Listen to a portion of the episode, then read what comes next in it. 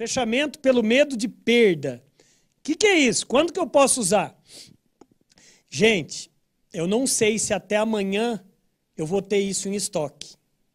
Eu não sei se até amanhã a taxa cambial vai conseguir eu segurar esse insumo do jeito que está. Fechamento pelo medo de perda, o cliente deve entender que o que ele está comprando, mas isso não pode ser mentira, tá?